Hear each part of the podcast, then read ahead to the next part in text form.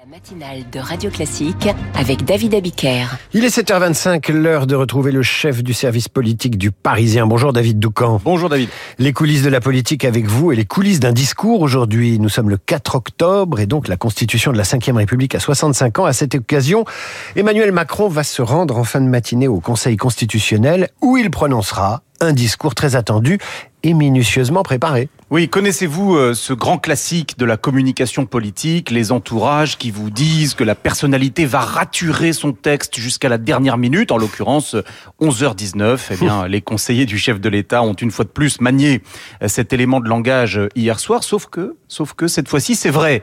Pourquoi? Parce que l'attente du monde politique est énorme. Laurent Fabius lui-même me confie récemment qu'il avait échangé avec Emmanuel Macron pour préparer l'événement et qu'il avait senti que le président avait envie de porter des propositions forte pour répondre à la crise démocratique en rénovant nos institutions. Emmanuel Macron a aussi consulté des experts et des élus ces derniers jours, dont l'identité est tenue secrète euh, par l'Élysée. Avant cela, il y a quelques semaines, il a reçu tour à tour Nicolas Sarkozy et François Hollande, mais aussi euh, Yael Braun-Pivet et Gérard Larcher à plusieurs reprises pour leur demander leur avis euh, sur une éventuelle réforme constitutionnelle. Et puis, il y a eu les rencontres de Saint-Denis, lors desquelles il a entrouvert la porte à une modification de l'article 11 afin d'élargir le champ de déclenchement d'un référendum sur la politique de la nation, afin de permettre, par exemple, d'interroger les Français sur le sujet de l'immigration, ce que demandent LR et le RN. Porte entr'ouverte et puis et puis plus rien, silence radio. Voilà pourquoi la classe, la classe politique attend avec impatience le discours d'aujourd'hui, et voilà pourquoi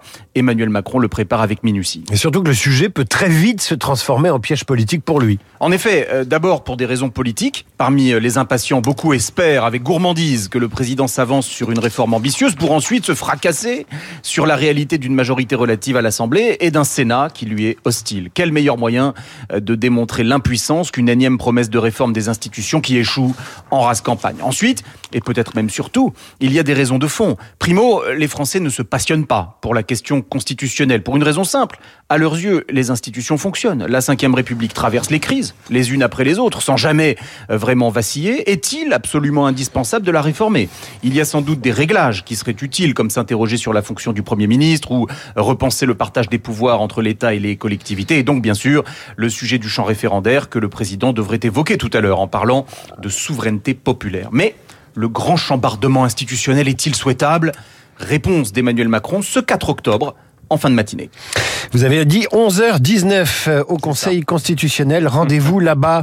Euh, rendez-vous avec vous demain, 7h25. David Doucan, chef du service politique du Parisien aujourd'hui en France pour les coulisses de la politique.